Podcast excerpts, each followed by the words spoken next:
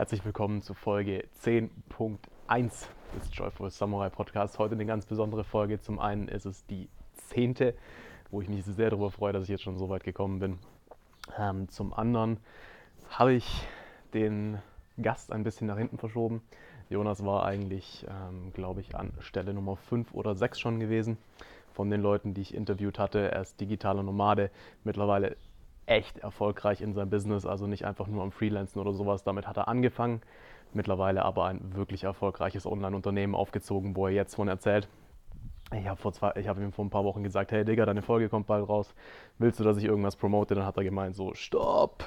Also so viel passiert, lass uns eine neue machen weil damals hat er gerade erst angefangen, wirklich mit dem Unternehmertum-Part der ganzen Geschichte und jetzt einfach richtig damit durchgestartet. Freue mich mega, dass er sich nochmal fast zwei Stunden jetzt Zeit genommen hat dafür. Ähm, ja, seid gespannt. Wir reden über ganz, ganz viel über Stress in den Sachen. Er erzählt, was für sein, äh, sowohl im Business den Erfolg, den Unterschied gemacht hat, als auch in seinem persönlichen Leben. Äh, sehr, sehr geil. Folge 10.2 ist dann quasi für die, die es wirklich interessiert, der direkte Vergleich von vor circa sechs Monaten, wo ich mit ihm geredet habe. Äh, ganz witzig, ich habe nicht gesehen, ich habe damals schon ein Intro aufgenommen gehabt. Das bedeutet, im Anschluss an diese Folge werde ich auch noch direkt die alte rausballern mit meinem Intro von damals. Äh, spannend auch zu sehen, bei mir der Unterschied so damals noch, wie ich die ganzen Sachen promotet habe, wie ich es jetzt mache. Ähm, ja, in dem Interview werdet ihr auch erfahren, worüber wir ein bisschen, also ein bisschen mehr im Detail erfahren, worüber wir in einer anderen Folge geredet haben. Auf jeden Fall geht es sehr, sehr viel mehr um seinen Werdegang, auch ein bisschen mehr um persönliche Sachen, Hobbys und so geile Stories aus unser beider Leben. Ähm, also wenn dir die gefällt, schau dir die andere an. Ansonsten halte ich jetzt die Klappe und viel Spaß bei der Folge. So, okay. Aufnahme läuft. Wie geht's dir, mein Lieber? Mir geht's gut, wie geht's dir? Sehr gut. Du hast ja gemeint, wir sollen es gerade nochmal machen. Ähm, die Aufnahme, weil du ja, weil sich wohl einiges bei dir getan hat im letzten Jetzt war schon fast ein halbes Jahr, dass wir geskypt haben, mhm. gell? Das letzte Mal, dass wir es eigentlich aufgenommen haben. Also das letzte Mal, als wir geskypt haben, war ich in Vietnam, wo ich jetzt wieder bin. Und das war, glaube ich, Januar rum. Also ja, ungefähr ein halbes Jahr. Kommt und hin, ja. äh, in dem letzten halben Jahr sind ziemlich viele Sachen bei mir passiert. Ähm, ja, also ziemlich viele Sachen, wo ich sage, das ist mit Sicherheit noch um einiges interessanter ähm, als das, worüber wir beim letzten Mal gesprochen haben weswegen mhm. ich glaube, dass es auf jeden Fall sinnvoll wäre ähm, für, ja, für die Leute, die das interessiert, äh, auf jeden Fall diesen Teil anzuhören und den zweiten Teil ähm, gerne noch on top, so nach dem Motto, was davor passiert ist, aber was das letzte halbe Jahr so bei mir passiert ist, ähm, ist, glaube ich, ja, die spannendere Geschichte. Okay, sehr geil. Was ist denn so passiert? Erzähl mal.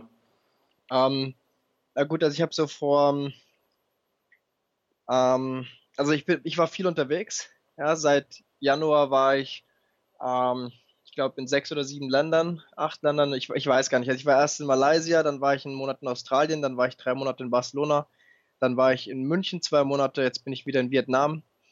Ähm, und zwischendrin war ich dann noch eine Woche hier, eine Woche da, ein paar Tage in Portugal, ein paar Tage auf Bali. Aber ähm, ja, ich habe hab in verschiedenen Städten gelebt und habe dabei gleichzeitig mein Business aufgebaut, ähm, was ziemlich durch die Decke gegangen ist und jetzt ziemlich gut läuft.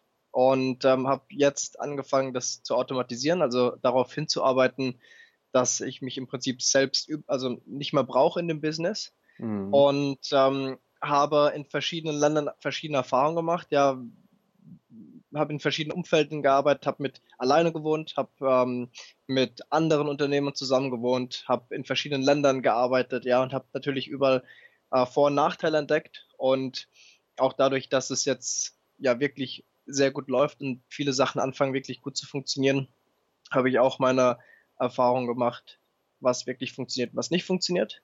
Mhm. Ähm, und das dritte ist, also das erste ist eben ja die Erfahrung in den verschiedenen Ländern. Das zweite ist, was allgemein funktioniert, wenn man Online-Business aufbaut und wie man das machen sollte, mhm. ähm, dass es funktioniert. Und das dritte ist auch, ähm, ja, einfach diese Belastung, die man damit hat, den Stress, auch dann, ja, wie sich das verändert, wenn man dann weniger arbeitet, wenn man mehr arbeitet.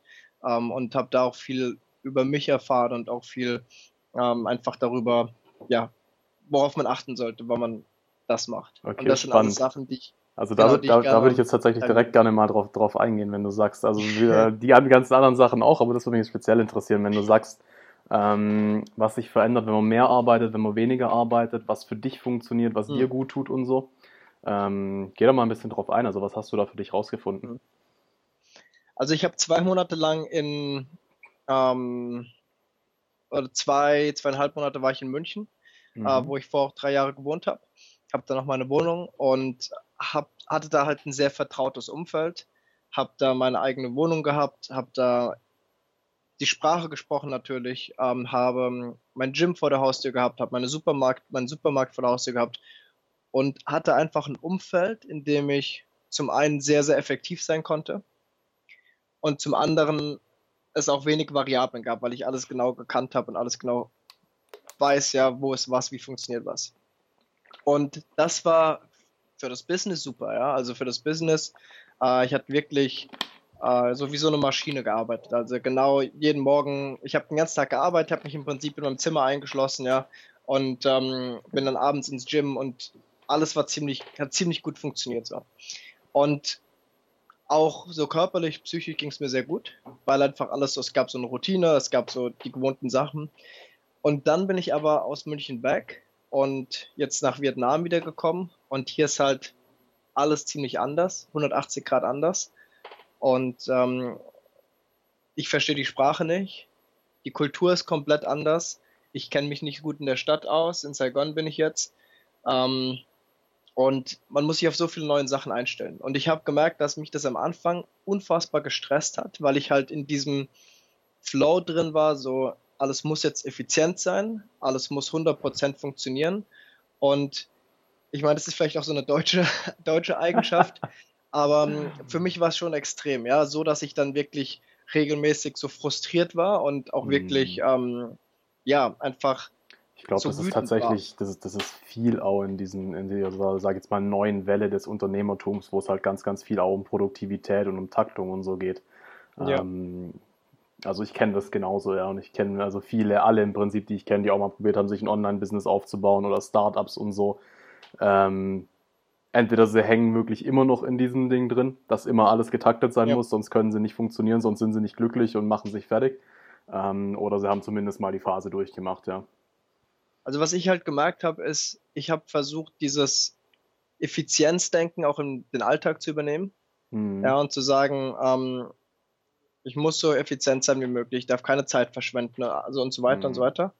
Und das Problem, was man damit hat, ist letztendlich, dass man kann überhaupt keinen Spaß mehr haben, ja. Also ich Mhm. meine, die Freizeit, die ist ja auch dafür gedacht, dass man Sachen genießt und so weiter. Aber man wirklich nur noch sich überlegt, okay, ähm, wie kann ich die Taxifahrt zum Restaurant am sinnvollsten, am effektivsten nutzen oder so. Oder im, ja, ich hatte es dann auch, ich habe einen ähm, Coach, der mir hilft mit Fitness und Gesundheit so.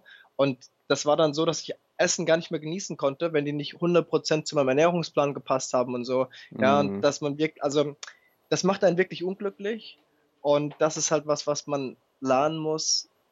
Ähm, ja, das ist halt, dass man nicht sein ganzes Leben aus Business-Augen sehen kann und auch manche Sachen einfach mal, ähm, ja, vielleicht nicht 100% effektiv sein können. Und ich habe gemerkt, für mich ist es auch, hat viel mit Erwartungshaltung zu tun. Also, weil ich halt hohe Ansprüche an mich selbst habe, hohe Mhm. Ansprüche an mein Team und an alle Leute, mit denen ich arbeite. Und immer so das Beste will und macht es maximal. Und ich sage, naja, wenn, wenn, wenn, wenn man dann, ähm, wenn das Business dann 10.000 Euro macht, dann sagt man, geil, jetzt machen wir 20. Und wenn es dann 20 macht, sagt man, geil, jetzt machen wir 50. Aber die Sache ist, wenn man halt diese Einstellung hat, das ist gut und das treibt auch das Business voran. Aber man wird halt niemals den Moment haben, wo man sagt, hey, jetzt passt so, jetzt habe ich das erreicht, was ich erreichen wollte. man kann das nie genießen. Und wenn man ist auch für das Business okay, aber wenn man das zu sehr auf das, den Alltag ja überträgt und Mhm. immer unfassbar hohe Erwartungen hat an alles, dann kann man die gar nicht erfüllen und kann, kann damit auch nicht glücklich sein. Mhm. Ja, absolut. Also ich meine, es macht schon Sinn, nach mehr zu streben, aber es macht auch Sinn, einfach mal zur Ruhe zu kommen. Und, Ja, das ist so leicht ähm, gesagt, ja. Das ist so leicht gesagt, weil die Sache ist halt die, also ich habe dann irgendwann angefangen, wo ich gemerkt habe, jetzt läuft's, habe ich angefangen, Wochenenden wieder komplett nicht zu arbeiten. Denn das Mhm. was, ich musste mich dazu auch zwingen. Und ähm, ich merke das halt, ich ich wach Samstagmorgens auf, dann denke ich mir so, was habe ich zu tun? Auch nicht. Dann könnte ich doch jetzt noch schnell das und das und das machen. Nicht, weil es irgendwie eine Deadline gibt, sondern weil ich weiß, wenn ich das heute schon mache, kann ich Montag schon wieder die nächste Aufgabe machen und dann kann ich Dienstag schon wieder ein Stück weiter sein, als wenn ich mhm. am Montag erst ja, so, also man in der Zeit, wo man nicht arbeitet, hat man das Gefühl, man wächst halt langsamer, als man könnte. Hm. Also im Business zumindest.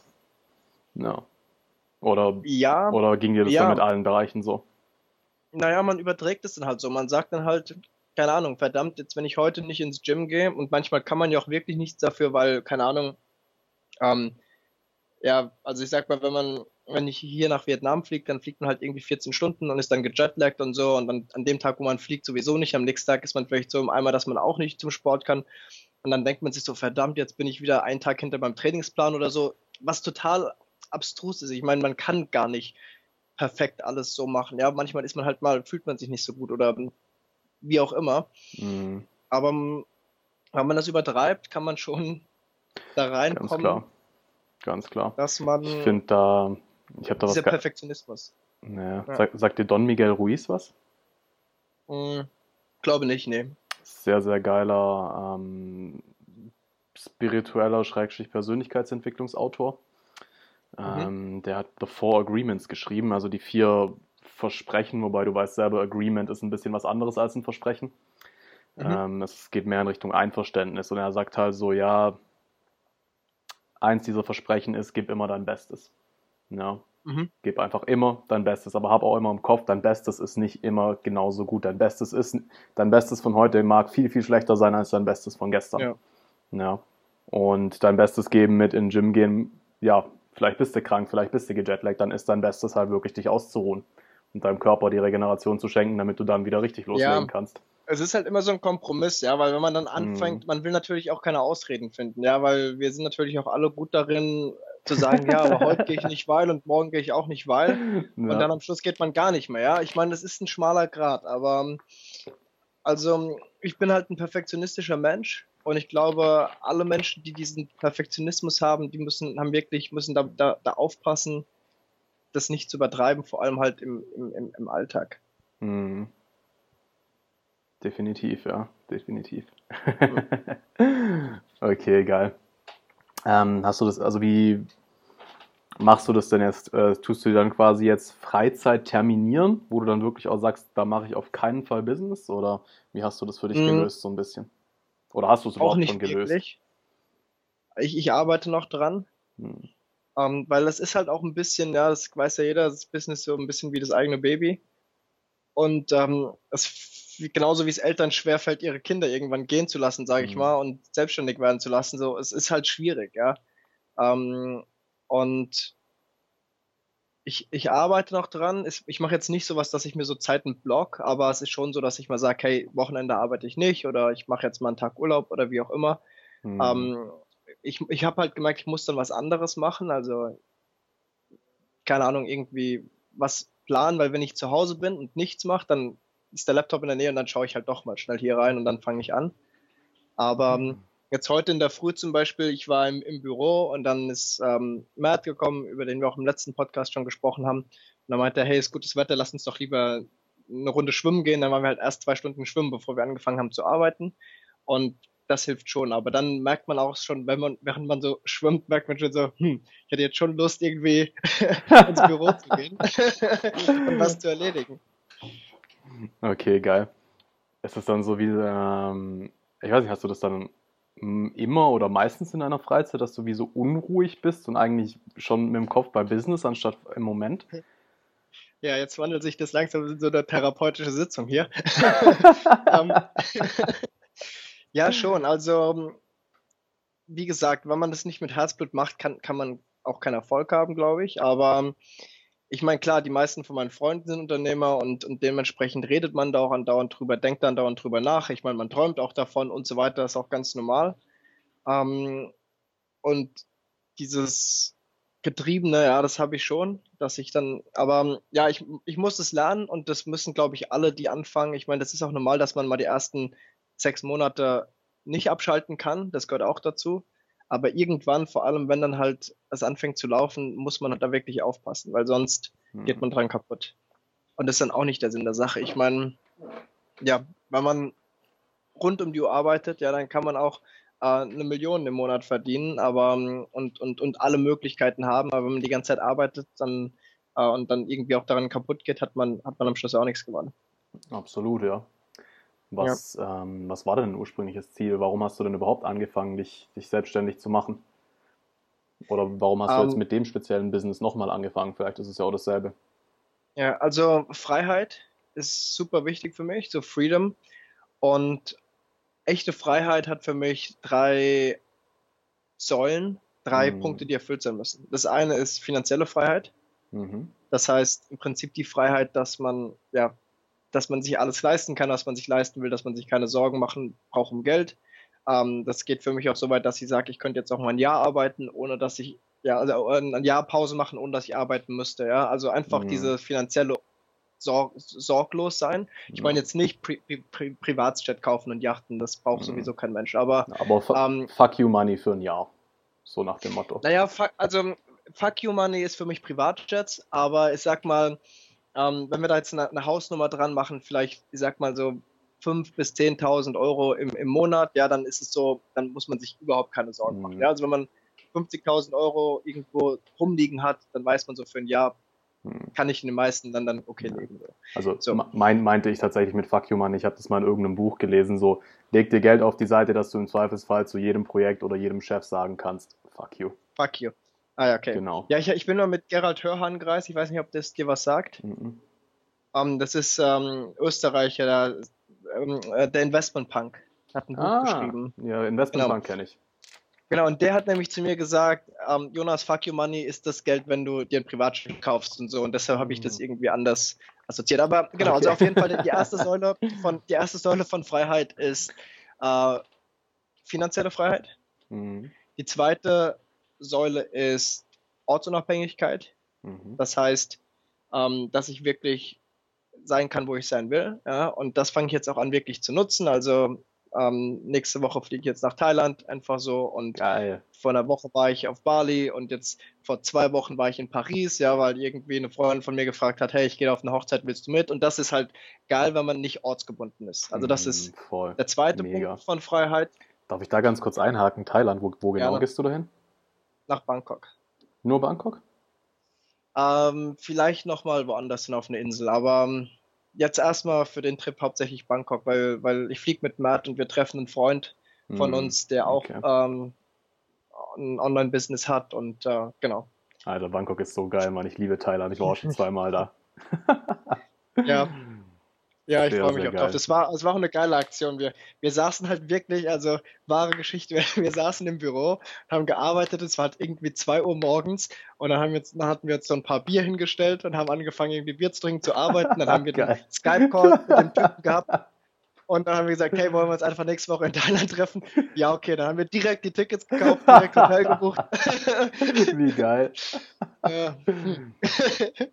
Ja, ähm, genau. Ja, das ist schon ein Stückchen Lebensqualität, sowas machen zu können, dann sowohl mit seinen Businesspartnern halt, als auch Freunden. Genau.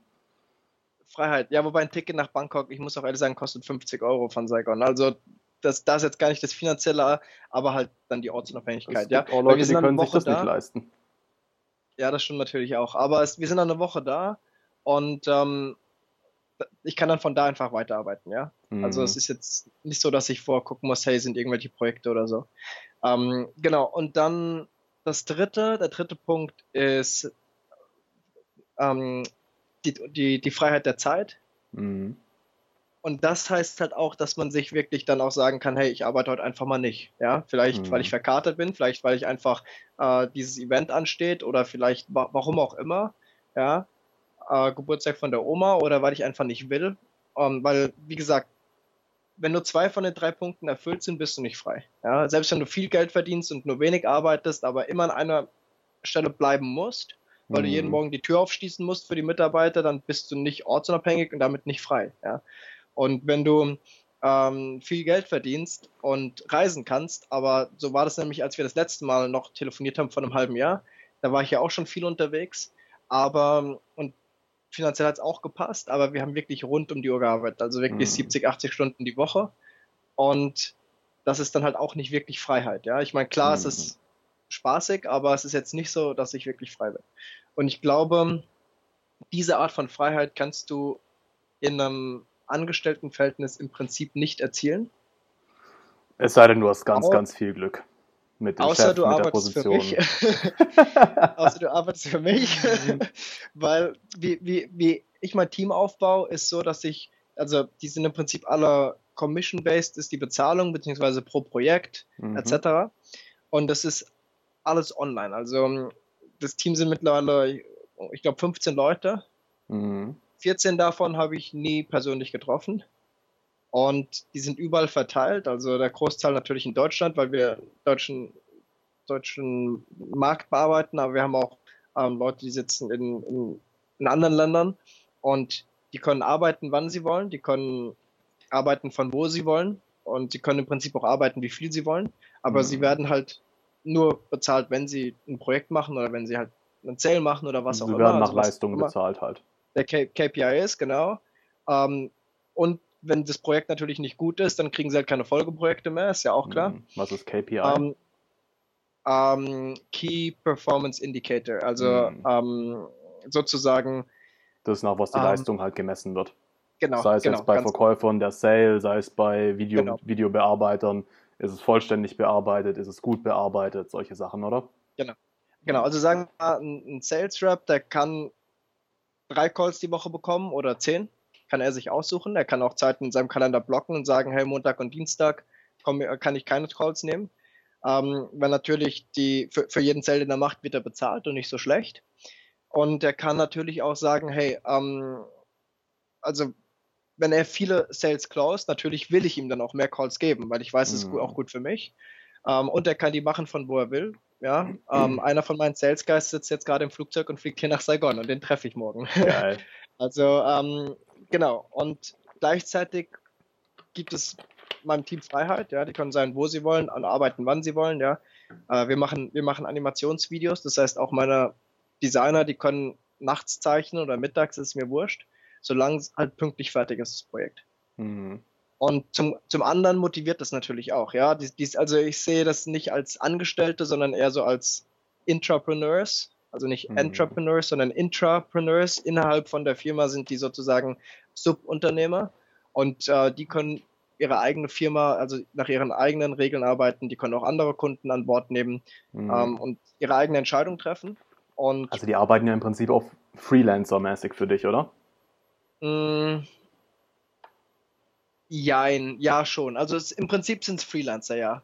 Wobei, ja, eigentlich schon, ja. Hm, okay, interessant.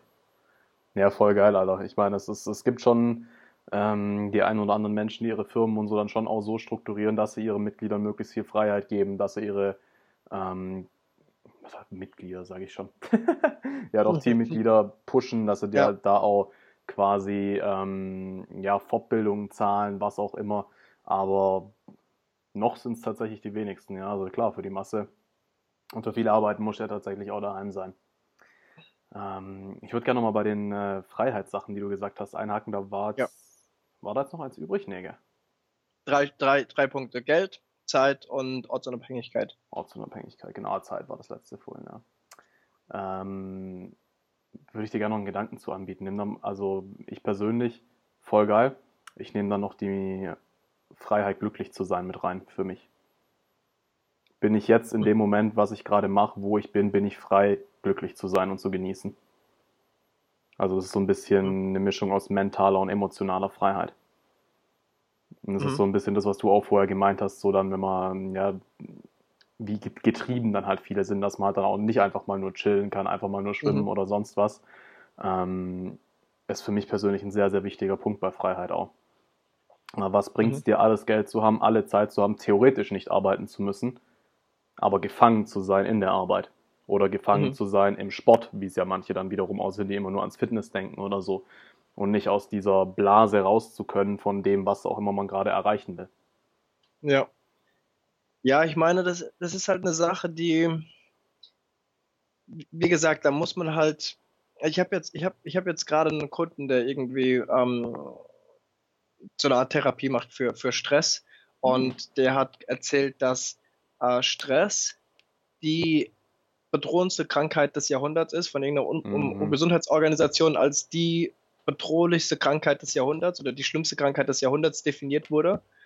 Ähm, was krass ist. Und das ist halt ja was, wo wir alle wirklich aufpassen müssen. Also egal Mhm. jetzt, ob wir Freelancer sind, Selbstständige oder ob wir im Unternehmen arbeiten, also das darf man halt nicht unterschätzen. Und die Gefahr ist halt, das, das, das Problem damit, dass es jetzt nicht so Symptome sind, die man direkt merkt Mhm. und die man, ja, man kann jetzt nicht sagen, oh, ich habe was Schlechtes gegessen, heute habe ich, morgen habe ich Bauchschmerzen, sondern es ist halt sowas, man kann es auch nicht von heute auf morgen lösen, ja. Also, Es sind halt vor allem Sachen, die in den letzten äh, Jahrzehnten halt also so normal mit in den Alltag integriert wurden, dass du es nicht mehr siehst.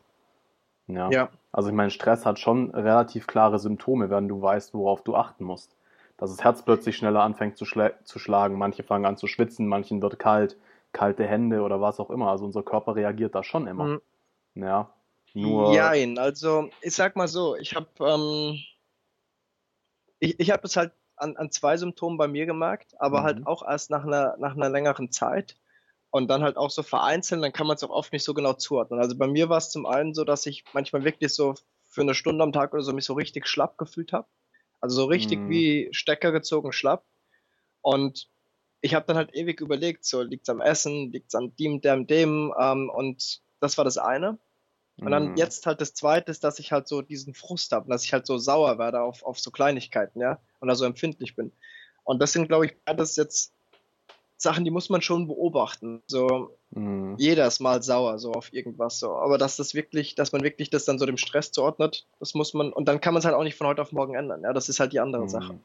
Was ist denn, Man kann nicht sagen, ja, Mhm. hast, ha- hast du mit dem da vielleicht auch drüber gesprochen? Was genau ist denn Stress? Also wie definiert er oder wie definierst du Stress für dich?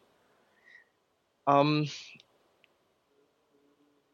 also die Sache ist halt, dass für mich, ich fühle halt jetzt keinen Stress. Also ich meine, klar kennt man mal einen Tag oder so, aber diese, diese, das ist halt für mich eine no- normale Belastung, so den ganzen Tag zu arbeiten und so und das macht mir auch Spaß Mhm. und auch irgendwie so die Verantwortung für die Leute und so. Ähm, man, ich fühl, man, das fühlt sich für mich nicht wie Stress an, ja, aber es ist halt irgendwo dann doch Stress. Und wenn man dann davon träumt und so weiter, ähm, ja, ich habe zum Beispiel gemerkt, dass ich mehr schlaf in letzter Zeit. Also ich stelle mir halt keinen Wecker und dass ich einfach neun oder zehn Stunden die Nacht schlaf. Ja, ich glaube, das ist halt Okay, einfach krass. was, was mein Körper braucht, um Mhm. ja wieder so einen Ausgleich zu haben. Mhm. Und das ist dann wieder ja die Freiheit der Zeit, by the way. Weil man, weil man halt sagen kann, hey, ich fange an zu arbeiten, wenn ich anfangen will, dann kann man sich klar. das auch erlauben, sich Wenn keinen Wecker zu stellen. Wenn du sagst, du, also du arbeitest den ganzen Tag und es macht dir Spaß, aber irgendwo ist es schon Stress, woran machst du dann fest, dass es Stress ist? An, an den Symptom, Symptomen. Das, dass du dich schlapp Also, fühlst und dass du viel Schlaf brauchst, oder? Ja, zum Beispiel, dass ich halt in letzter Zeit öfter frustriert war über Kleinigkeiten. Ja? Mhm. Also, dass ich halt da frustriert war, was ich jetzt früher nicht war oder vielleicht nicht so sehr und dann, wo ich merke, irgendwas ist komisch mit mir, ja? irgendwas ist nicht so, wie es früher war, ich bin total dünnhäutig. Und dann, ja, Mhm, Also es ist so ein halt- bisschen eine, eine Ausgebranntheit, die einen dann empfindlich macht. Kann ich es mir so vorstellen? ja, genau. Okay, interessant. Ja. Ja, spannend, weil für mich ist, ähm, für mich ist es tat- also ich, ich definiere das ganz anders. Deswegen, wo du das gesagt hast, habe ich mir gedacht, ich glaube, wir reden gerade ein bisschen aneinander vorbei. Ähm, was du jetzt meinst, ist mehr das einfach geschafft sein, ausgelaugt, Energie brauchen. Mhm. Ähm, Stress ist für mich dann eher so, dass wenn ich wirklich so, so, oh scheiße, ich, ich, ich schaffe das nicht oder boah, ich muss jetzt das noch möglichst schnell fertig kriegen, wenn du dann wirklich in Stress kommst während der Sache, ja. Hm. Ja, wenn ich das jetzt bei Ja, dir ri- richtig verstehe, ist es dann ja schon eher eine Herausforderung, die du auf positive Art und Weise nimmst, wo es dir wirklich Spaß macht, oder? Also die Arbeit an sich schon. Ich meine, klar habe ich das auch, so wie du das jetzt sagst, dass man, dass ich irgendwie, ja, also dass ich so sage, oh Mann, ich schaffe das nicht oder so habe ich nicht, aber dass man manchmal so, keine Ahnung, so, so einen Moment hat, wo man denkt, oh fuck, ich habe noch so viel zu tun, wie soll ich das alles Mhm. ähm, ja, machen, aber ähm, das ist halt die Sache mit Stress, ja. Es ist, ist halt nicht so dieses eine Sache, wo du einen Finger drauflegen kannst und sagst, das sind Kopfschmerzen so oder das sind Bauchschmerzen, sondern es ist halt irgendwie, ja, für Mhm. jeden fühlt es anders an, für jeden sind andere Sachen Stress, stressig so und ähm, ja. Also mhm. Ich, ich bin jetzt auch kein Arzt und kein Therapeut oder so, aber ähm, ich glaube einfach, das ist super wichtig für jeden. Ähm, und und man, man, kriegt es andauernd gesagt. Ja, man, man hört das ja andauernd, Herr, Stress ist schlimm und du musst aufpassen und so, aber ähm, das Problem ist halt, wenn man es merkt, ist es zu spät, ja. Und gerade für Leute, die viel arbeiten und gerne arbeiten, das ist, ja, für mich ist da doch manchmal Stress, nicht zu arbeiten, ja. Das ist dann noch schlimmer als mhm. zu arbeiten. Aber das ist halt, also ich habe das auch noch nicht gelöst und ich versuche halt Sachen wie, wie gesagt, so Meditation oder halt ähm, ähm, auch damit mit Fachleuten drüber sprechen oder halt einfach mal eine Zeit lang abzuschalten und so weiter. Mhm. Ähm, weil ich einfach glaube, dass es wichtig ist. Und wie gesagt, ich habe es noch nicht gelöst, ich bin dabei, aber ich, für mich hat es eine hohe Priorität, dass sich hm. mich damit zu beschäftigen. Na klar. Würde sich interessieren, soll ich da mal ein bisschen drauf eingehen, so von meiner Sicht, von meinem Coaching her aus? Ja, gerne. Okay. Ähm, also speziell, was mir aufgefallen ist, dieses Ding, wenn du meinst, okay, wenn du sehr viel gearbeitet hast, dass du leicht reizbar bist oder auch, dass du nicht ähm, abschalten kannst, sage ich mal. Und dass es dich stresst, nicht zu arbeiten. Ähm, was, also, wenn du nichts zu tun hast, sage ich jetzt mal, keine Deadline, die du hinkriegen musst und so, was, was ist es denn dann, was dich stresst? Also, wie macht sich das bemerkbar? Hm, also, die Sache ist, und das ist halt wieder so diese hohe Erwartungshaltung. Ich denke, dass es damit zu tun hat. Also, wie gesagt, meine Firma läuft so gut, ich müsste jetzt nicht arbeiten. Ja, ich, ich das, das müsste ich nicht und ähm, ist so automatisiert, dass trotzdem auch Geld reinkommen würde. Mhm. Aber ich, also ich habe halt den Anspruch an mich, einfach das größer zu machen und besser und dass es weiter wächst. Und ich weiß halt, das ist halt, das ist halt mein Job, ja. Ähm, mhm. Wenn ich nichts mache, wenn ich das nicht mache, macht sonst keiner. Und ich weiß halt, also ich denke, es ist eine Mischung aus diesem Anspruch, einfach immer weiterzukommen. Mhm. Und vielleicht auch der Angst, dass es irgendwann mal nicht mehr so gut laufen könnte wie jetzt, ja, dass es irgendwann Sachen mhm. nicht mehr funktionieren, die jetzt funktionieren, ja.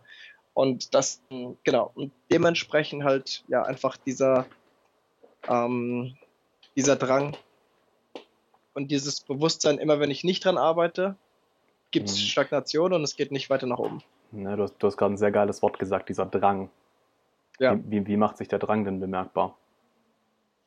Naja, zum einen, dass man drüber nachdenkt. Also mhm. wenn man am Abendessen sitzt, denkt mhm. man drüber nach. Man, ich merke das auch, dass ich halt oft und viel davon rede. Mhm. Und zum anderen, mh, mm, ja, einfach dieses, man hat einfach Lust zu arbeiten. Also man will einfach was machen, ja.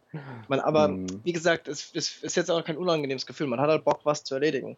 Und ich denke, es ist auch wichtig, ja, ist dass es, man. Ist es tatsächlich kein unangenehmes Gefühl? Also wenn du einfach nur da sitzen müsstest und das Gefühl aushalten und fühlen? Dann, dann schon. Aber wenn man dem ja. nachgibt, dann nicht. Ja. ja. Und das also von dem, wie ich es verstehe, ist, also Stress ist, wie du auch gesagt hast, sehr, sehr weit gefächert. Ja. Mm, meistens ist es aber tatsächlich das, dass wir einfach nicht mit dem Gefühl klarkommen, was auch immer unser Körper gerade fühlt, sondern mhm. irgendwas tun wollen, damit dieses Gefühl dann weg ist. Irgendwas mhm. tun wollen, damit nicht mehr, damit wir, damit wir nicht mehr das Gefühl haben, was tun zu müssen. So viel tun, bis es gar nicht mehr, gar nichts mehr geht, bis wir erschöpft ins Bett fallen und wir alles getan haben, was nur getan werden kann. Ja. ja. Oder ähm, ja, auch wie du jetzt sagst, oder das Gefühl, was auch immer das dann letztendlich für ein Gefühl ist, oder ja, die Angst, dass es mal nicht mehr so gut laufen könnte.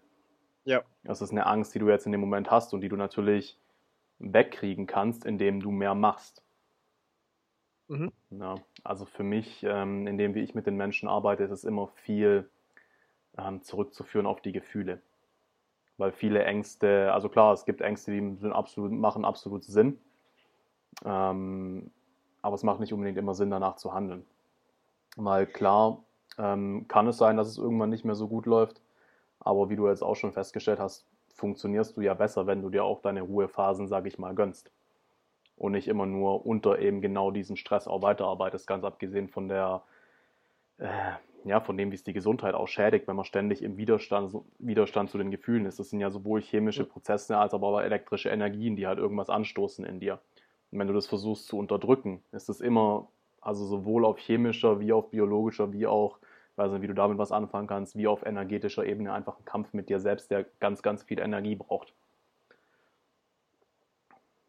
Ja, auf jeden Fall. Also, mh, ja, ich glaube halt, die eine Ebene ist die, wie ist es wirklich? Also, muss, also, ja, das ist wie, wie die Sache mit dem, mit dem Fitnessstudio, ja. Wie, wie viel musst du wirklich das so und so dich ernähren, ja, und, und so und so oft ins Fitnessstudio gehen, dass du dieses und dieses Ergebnis bekommst und ähm, so Selbstbild, Fremdbild, wie, ja, wie mhm. gut bist du denn aktuell mit, mit deinen Zielen und so weiter? Und die andere ist gefühlt, ja. Wie, wie gefühlt, wie, wie gut bist du denn damit, ja? Weil mhm. das sind halt zwei unterschiedliche Sachen, ja. Und zu sagen, ähm, ja, ich bin aktuell, auch wenn es jetzt mal einen Monat oder zwei schlecht läuft, wäre das wirklich so dramatisch auf einer rationalen Ebene, ist natürlich eine ganz andere Geschichte, als wäre es so dramatisch auf einer emotionalen Ebene. Mhm. Und das eine ist halt das Rationale, das sollte schon so sein, dass man sagt, ich brauche mir keine Sorgen machen. Und dann das Emotionale ist halt, ja, was, was im Kopf passiert. Und das ist, ähm, ja, das, das ist halt wirklich Arbeit. Also ich glaube, es macht auch für jeden Sinn, da in irgendeiner Form mit einem Therapeuten oder Coach oder wie auch immer zu reden. Ähm, mhm. Ähm, ja, und nicht einfach nur das halt, also das einfach weg, wegzudrängen, dieses Thema, weil ich glaube, es ist halt super wichtig, sich mit sich selbst da zu beschäftigen. Mega.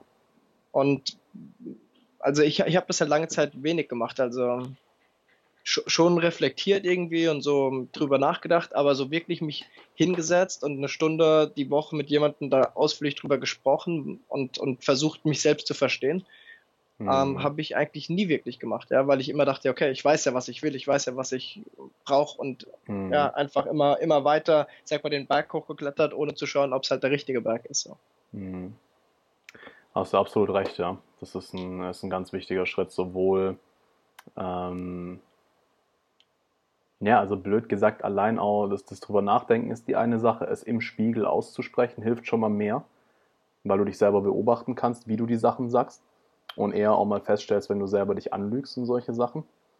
Ähm, weil dadurch, dass du dich so gut kennst, siehst du natürlich dann auch die Sachen.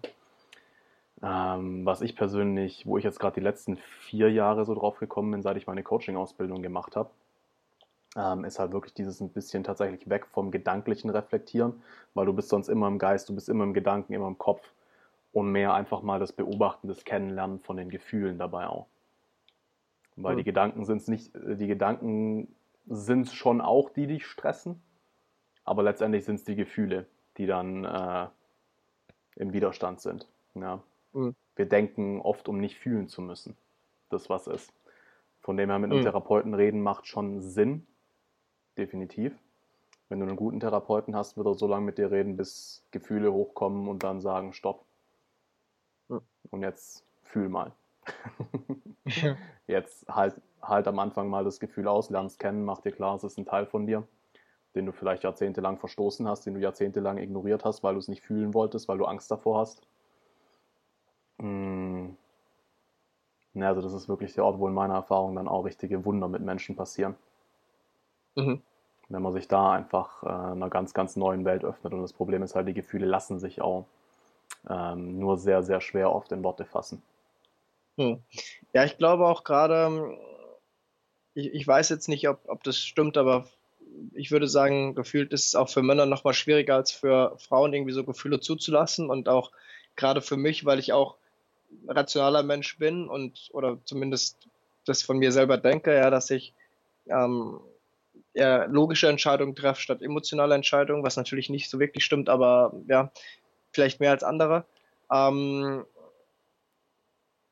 denke ich, ist es nochmal schwieriger, nochmal eine größere Herausforderung, ja, wirklich mhm. diese Gefühle zuzulassen. Ja. Absolut. Auf jeden Fall. Absolut. Stimme ich jetzt zu.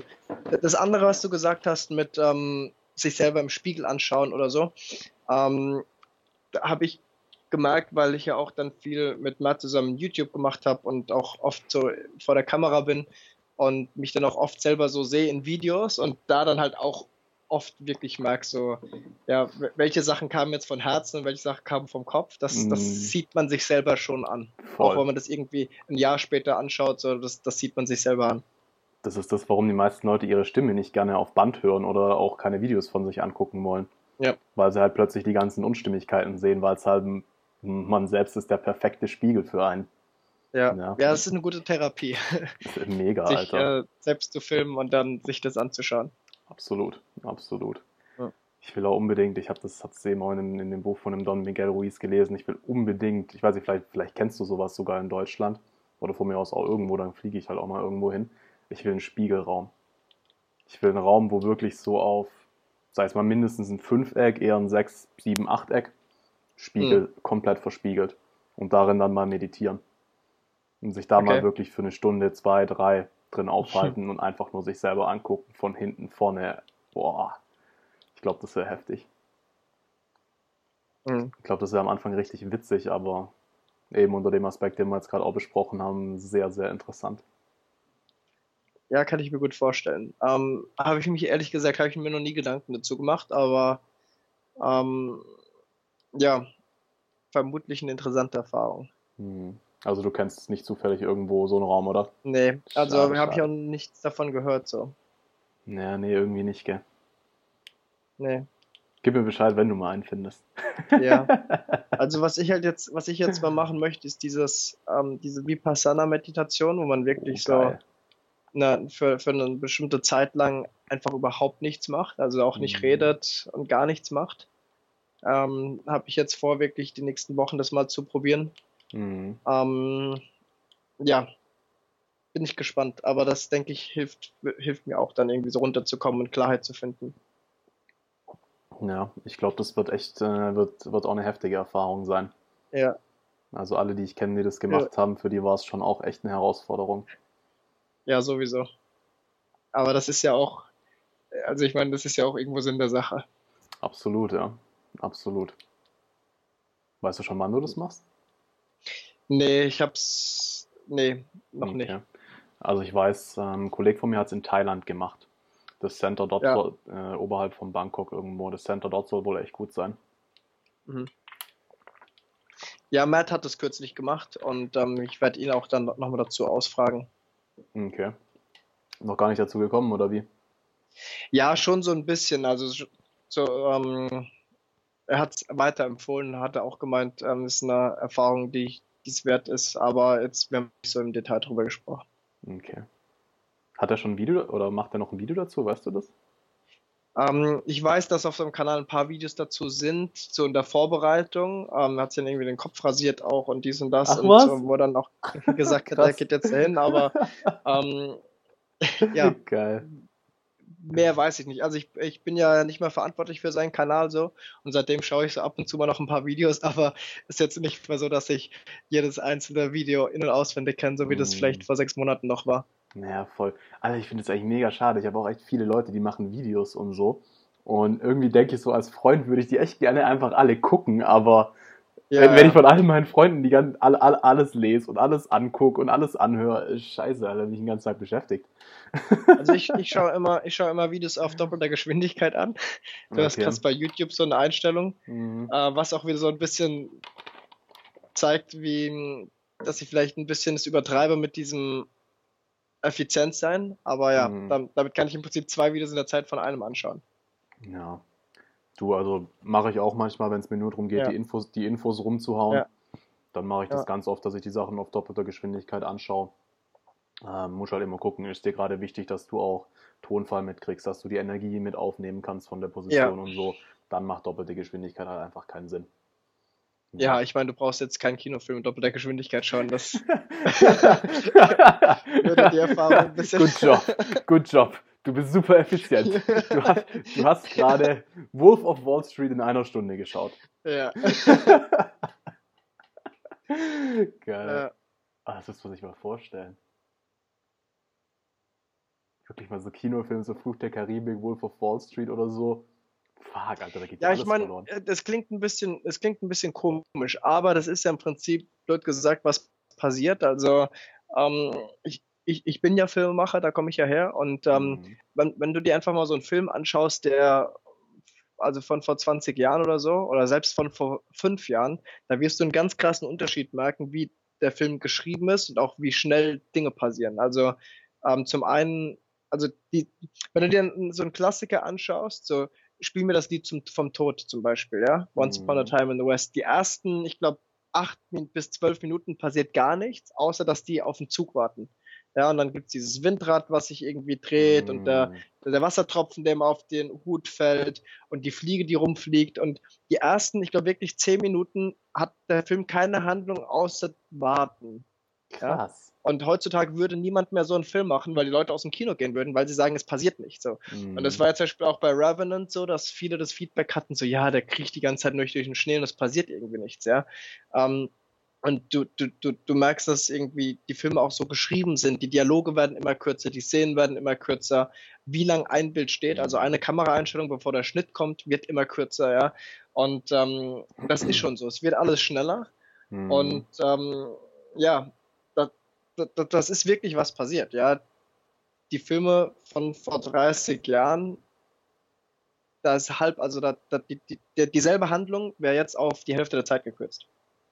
Okay, krass. Woran glaubst du, liegt also, das? Naja, dass die Leute halt immer weniger Zeit haben, so blöd gesagt. Ja, dass sie halt mhm. immer mehr und schneller und mehr Informationen, mehr Daten und, mhm. und vielleicht das auch verarbeiten können.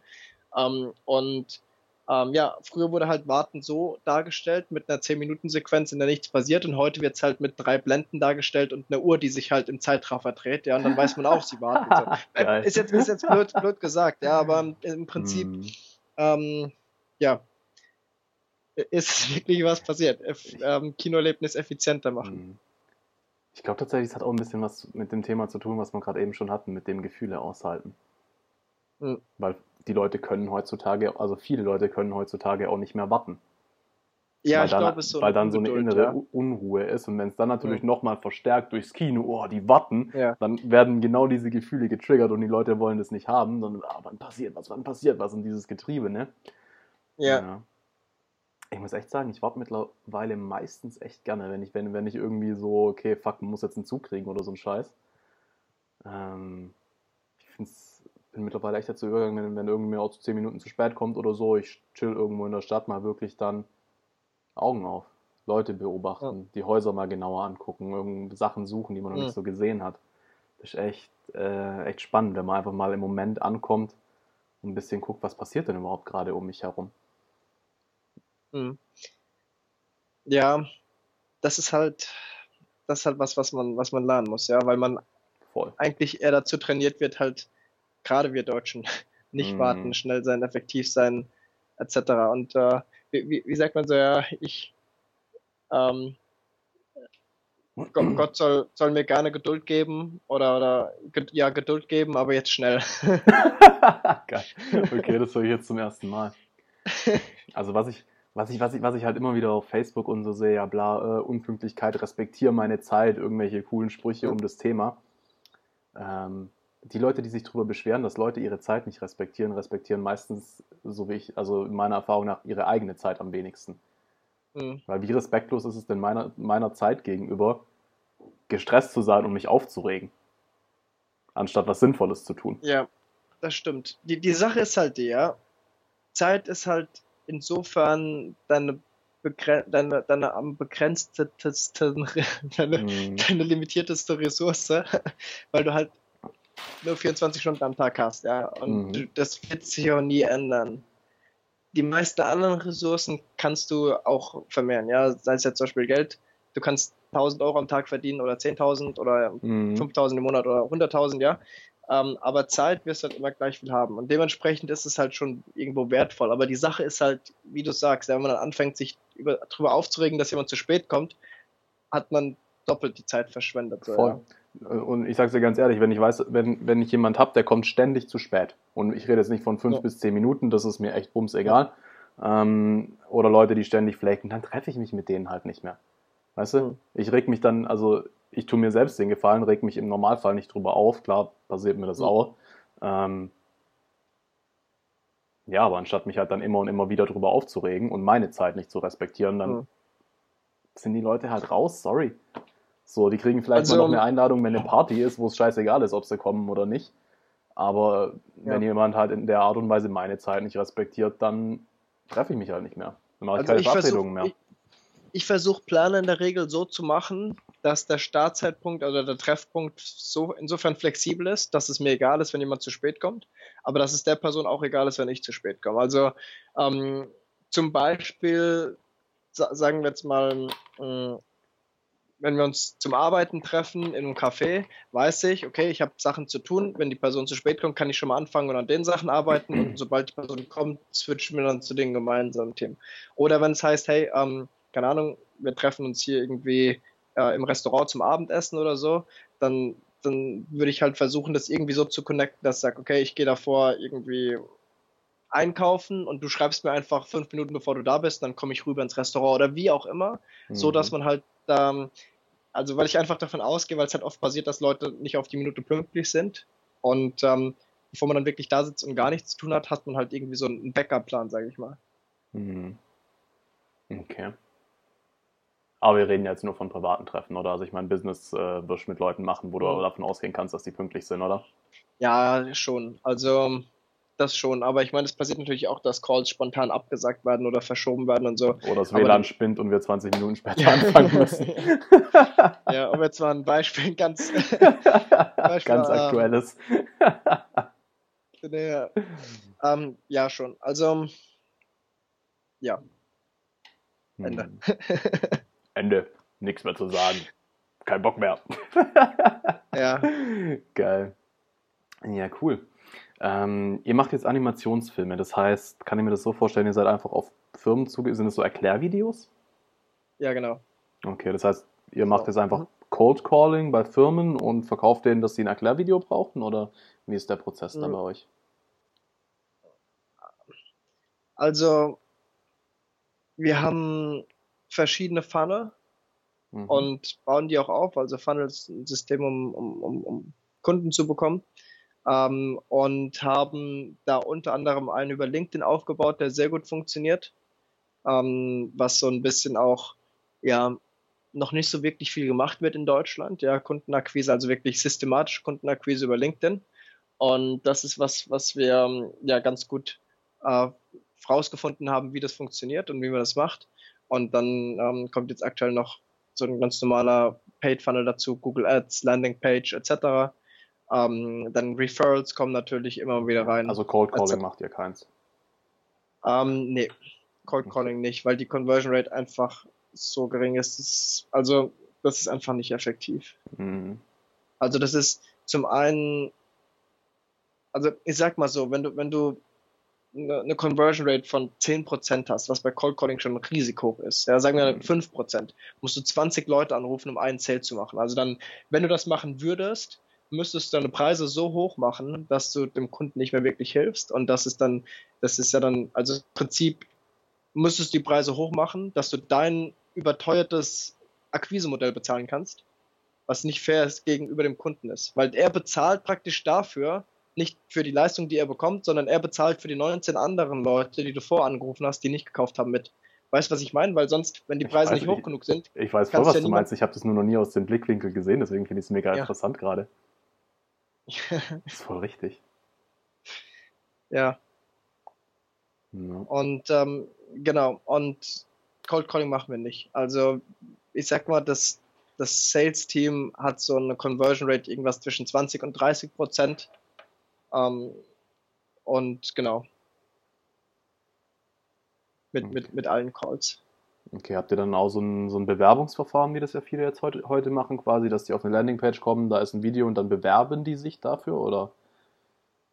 Mm, also LinkedIn Funnel ist eher outbound, das heißt, ähm, eher du ähm, gehst auf den Kunden zu und nicht andersrum. Mhm. Das heißt, da macht es keinen Sinn, weil outbound ist immer, ähm, ich sag mal, bist du in der schwächeren Position sozusagen, weil du den Kunden ansprichst. Ich meine, klar kann man das dann in dem Prozess ein bisschen den Frame ändern und das so ein bisschen ähm, ja, ähm, anpassen, aber je schwieriger du das einem Kunden im Outbound-Prozess machst, desto mehr droppen raus, also desto mehr ähm, verlierst du auf dem Weg dahin.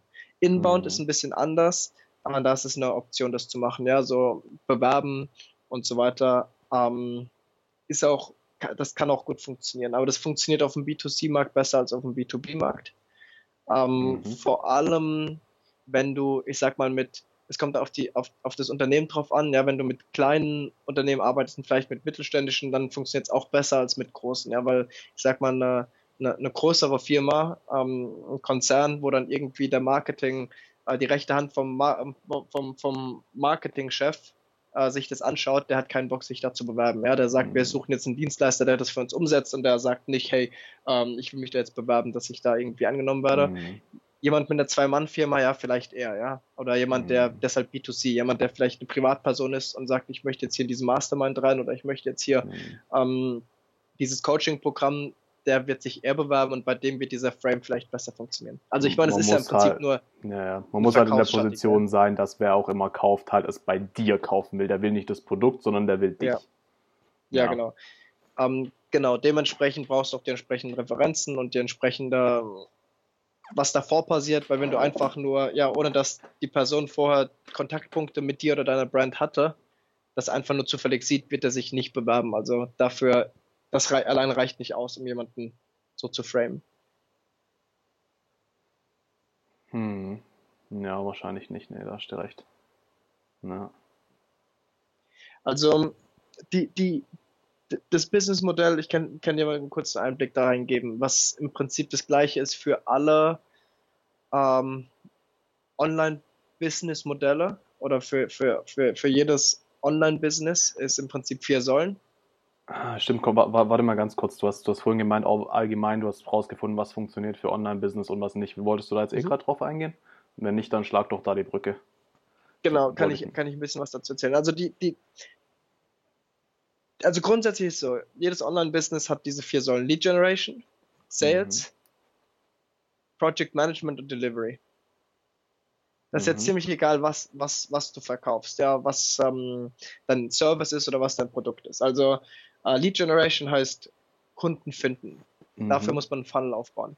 Ein Funnel kann zum Beispiel sein, ähm, sagen wir, du bist ein Freelancer, du gehst auf Upwork, du schreibst da potenzielle Kunden an, du schreibst 20 Leute an, einer davon will mit dir arbeiten, dann ist es ein Funnel. Weil du kannst wieder nächste Woche wieder 20 anschreiben, einer will mit dir arbeiten, so. Dann hast du einen Funnel. Das kann Upwork mhm. sein, das kann aber auch, wie gesagt, Facebook-Ads sein, ja. Sagen wir, du verkaufst, ähm, du verkaufst machst Dropshipping und verkaufst irgendwie Armbanduhren oder so. Du weißt, du steckst, weiß nicht, 500 Euro in Instagram-Ads und dann machst du 10 Sales davon, dann kannst du auch nächste Woche wieder 500 Euro reinstecken und machst wieder 10 Sales. Also irgendein Funnel, wie gesagt, kann auch sein Google Ads, dann kommt man auf eine Landingpage und kauft.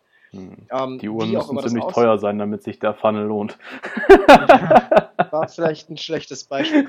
Aber ähm, ich habe die Zahlen vielleicht nicht ganz durchgerechnet, da hast du recht. Aber, ähm, ähm, ähm, genau, also in irgendeiner Form, Cold Calling ist auch in irgendeiner Form ein Funnel. Ja? Wenn du Leute hast, die wissen, Klar. was sie sagen, wenn es ein Skript gibt, ist es auch ein Funnel. Also das ist Lead Generation. Dann Sales kann ein Sales Call sein, kann auch ein automatisierter Sales-Prozess sein. Ja, also es gibt auch Funnel, wo dann ein Webinar ist und dann gibt es einen Jetzt kaufen äh, Button oder so. Oder eine Mischung. Wo man dann online, genau gibt es auch eine Mischung, aber in irgendeiner Form gibt es einen Sales-Prozess.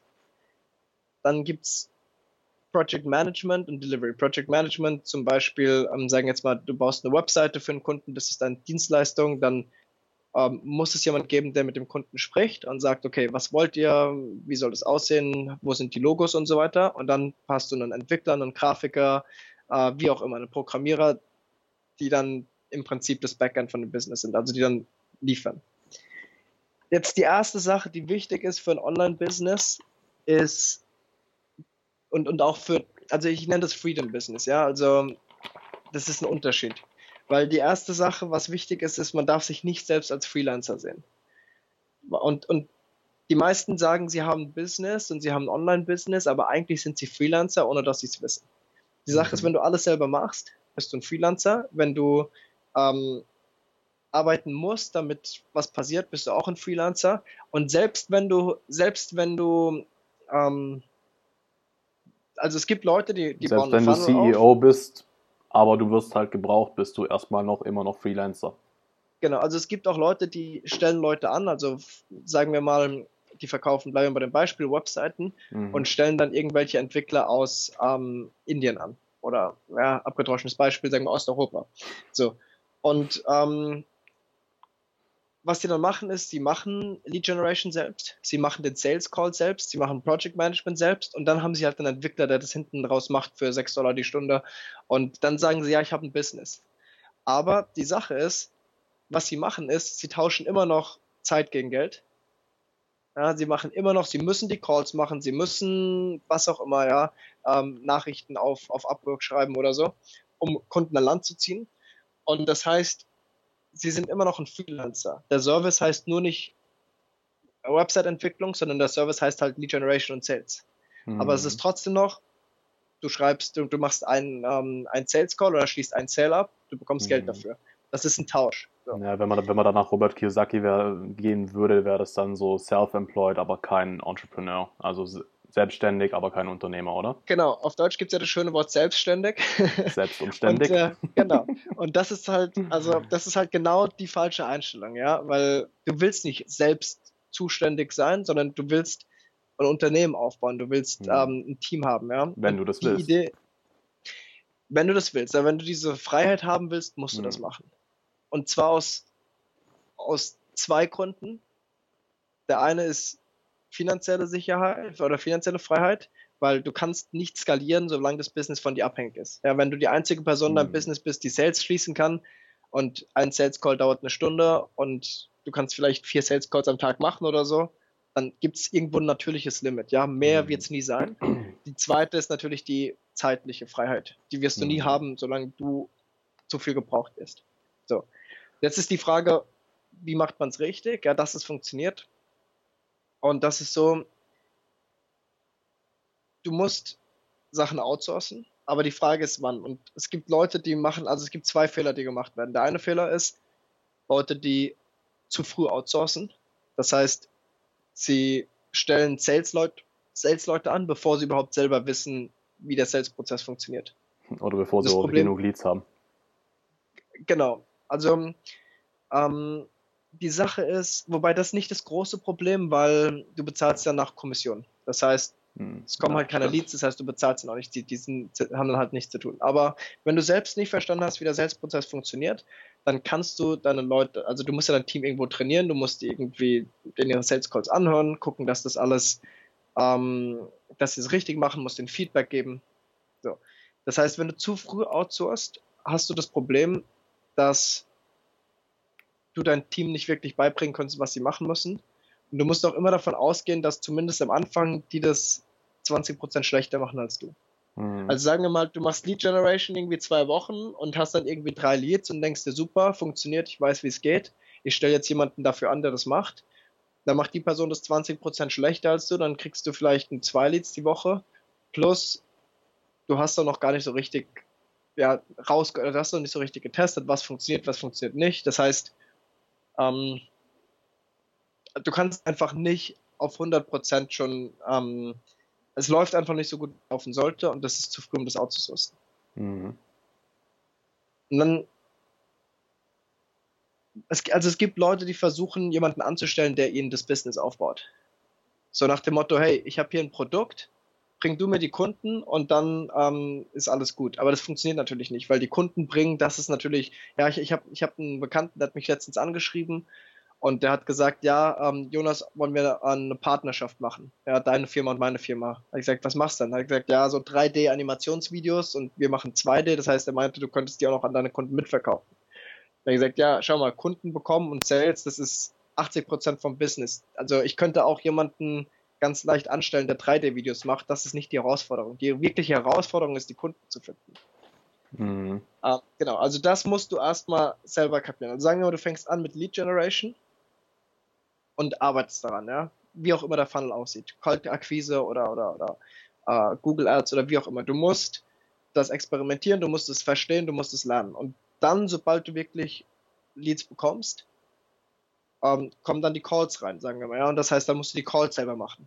Aber irgendwann wird es so sein, dass du so viele Calls hast, dass du dich entscheiden musst. Ja? Will ich lieber mehr Calls machen oder will ich lieber mehr Lead Generation machen? Weil du hast einfach nicht die Zeit, beides 100% zu machen. Mhm. Das ist natürlich die Sache, der Call ist an sich natürlich die wertvollere Aufgabe, also die mehr Value in dein Business bringt. Das heißt, du willst Lead Generation outsourcen. Aber was halt viele den, den Fehler machen, ist, das nicht outzusourcen, ähm, weil sie halt Angst haben, das abzugeben, ja, wie auch immer, aus welchen mhm. Gründen auch immer. Was dann passiert, ist eben diese Stagnation, weil du irgendwann halt deine Zeit aufteilst in, in Lead Generation und Sales und das einfach m, hm, sich so einpendelt und du nicht wirklich wachsen kannst. Und die, die, deren Aufgabe als, als, als ähm, Unternehmer ist im Prinzip immer auf die nächste Stufe von den Tasks zu gehen, die, die Wert in dein Business bringen. Mhm. Bis du irgendwie, also ich sag dazu 10.000 Dollar pro Stunde Tasks, ja, aber bis du dahin kommst. Ja. Wenn du Lead Generation noch selber machst und den Prozess verbesserst, ist es ein sehr wertvoller Task für dein Business. Weil wenn du ein System findest, mit dem du, sagen wir mal, fünf Leads in dein Business bekommst, statt nur zwei pro Woche, mhm. jede Woche, dann sind das pro Woche sind es pro Woche drei mehr. Das heißt, pro Monat sind es dann irgendwie zwölf mehr und pro Jahr sind es dann halt irgendwie, ähm, weiß auch nicht, 100 Leads mehr, die du bekommst. Und in zehn Jahren sind es dann 1000 Leads mehr. Das heißt, das ist ein sehr wertvoller Task. Aber sobald du nur noch wieder, also sich wiederholende Aufgaben machst und nicht mehr das verbesserst, ist es einfach nur eine Zeitverschwendung, weil dann mhm. bist du angestellt in deinem eigenen Business. No.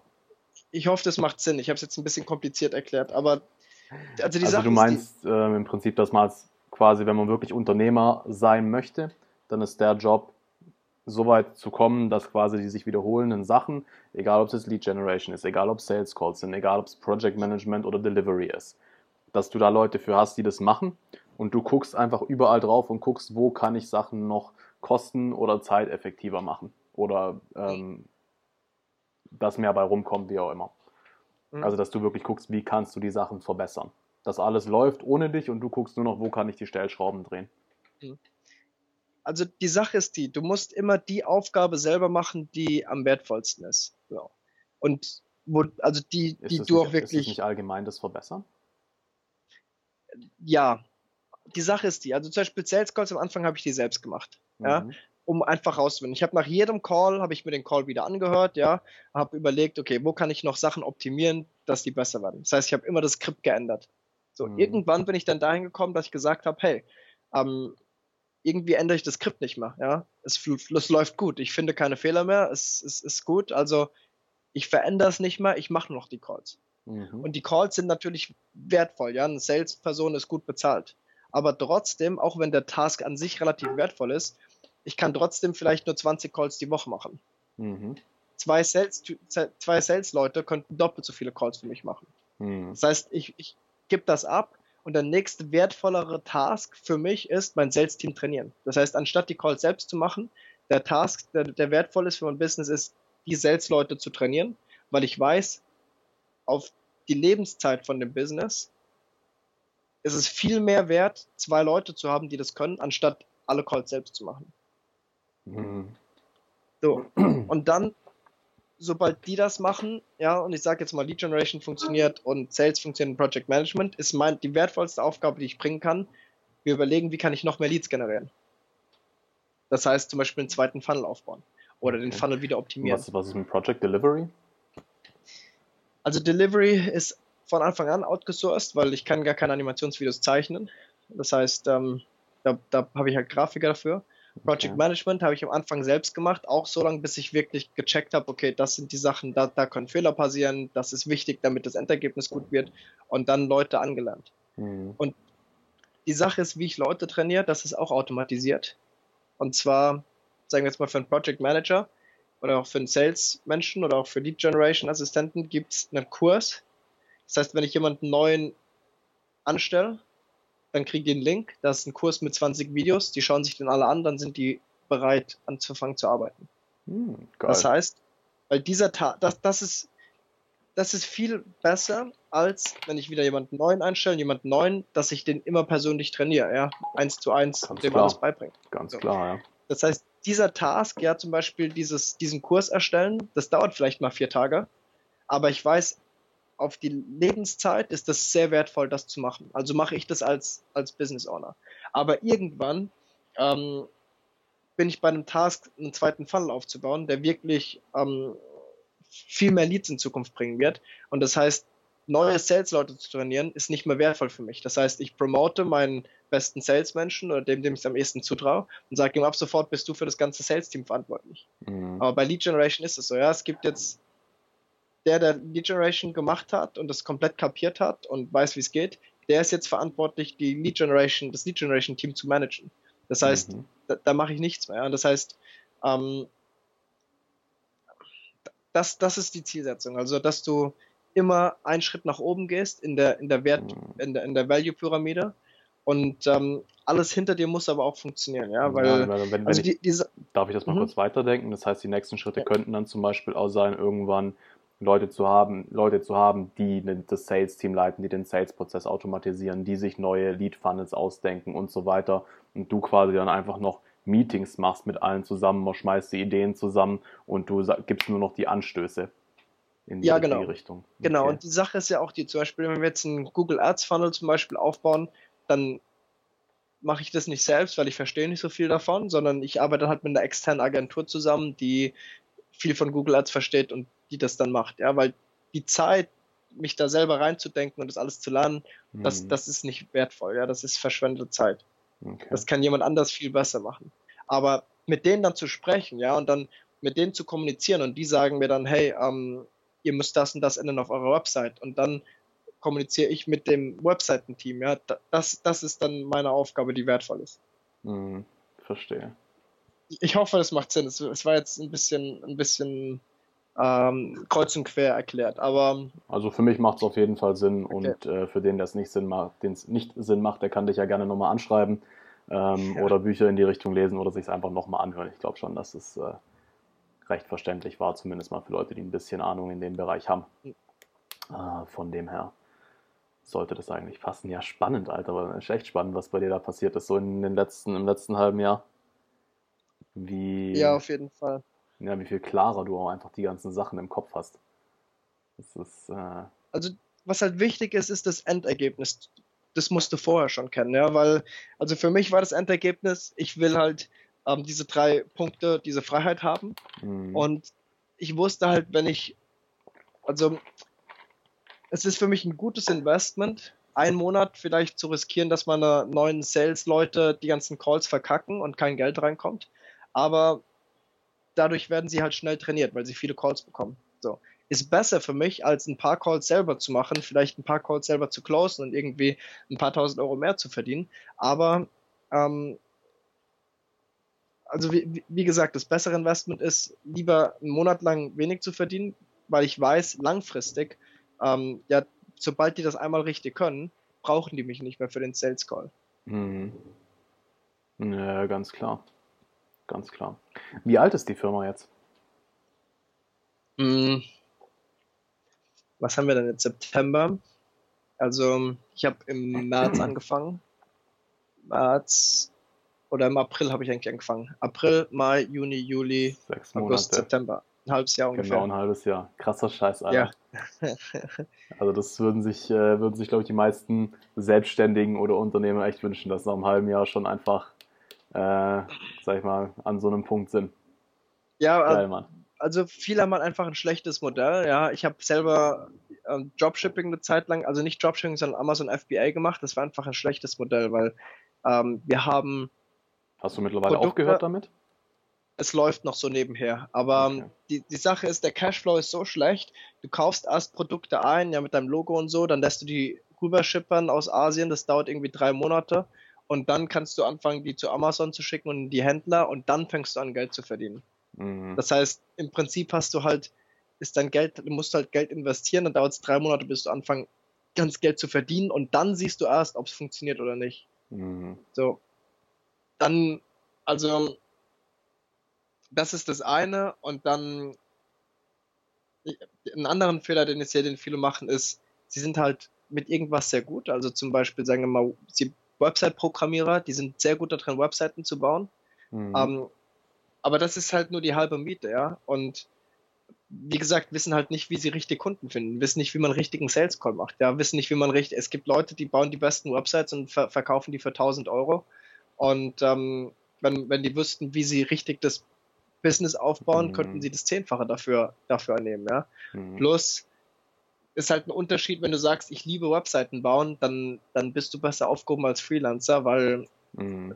Business Owner zu sein oder Entrepreneur zu sein, ist eine eigene Profession für sich, ja. Das hat, ich, ich, ich, ich muss nicht viel von Videos verstehen, um, also dieses CEO sein, ja, das ist wirklich mhm. die Prozesse zu verstehen und, und, ein Team zu managen und, und ja, ähm, das ist ein anderer, das ist ein komplett anderer Job, ähm, als, als am mhm. Schluss Animationsvideos zu erstellen, ja. Ich glaubst, ich, glaubst ich könnte, du als, ja. Ja, glaubst du als Freelancer kann man auch diese deine drei Säulen der Freiheit erreichen?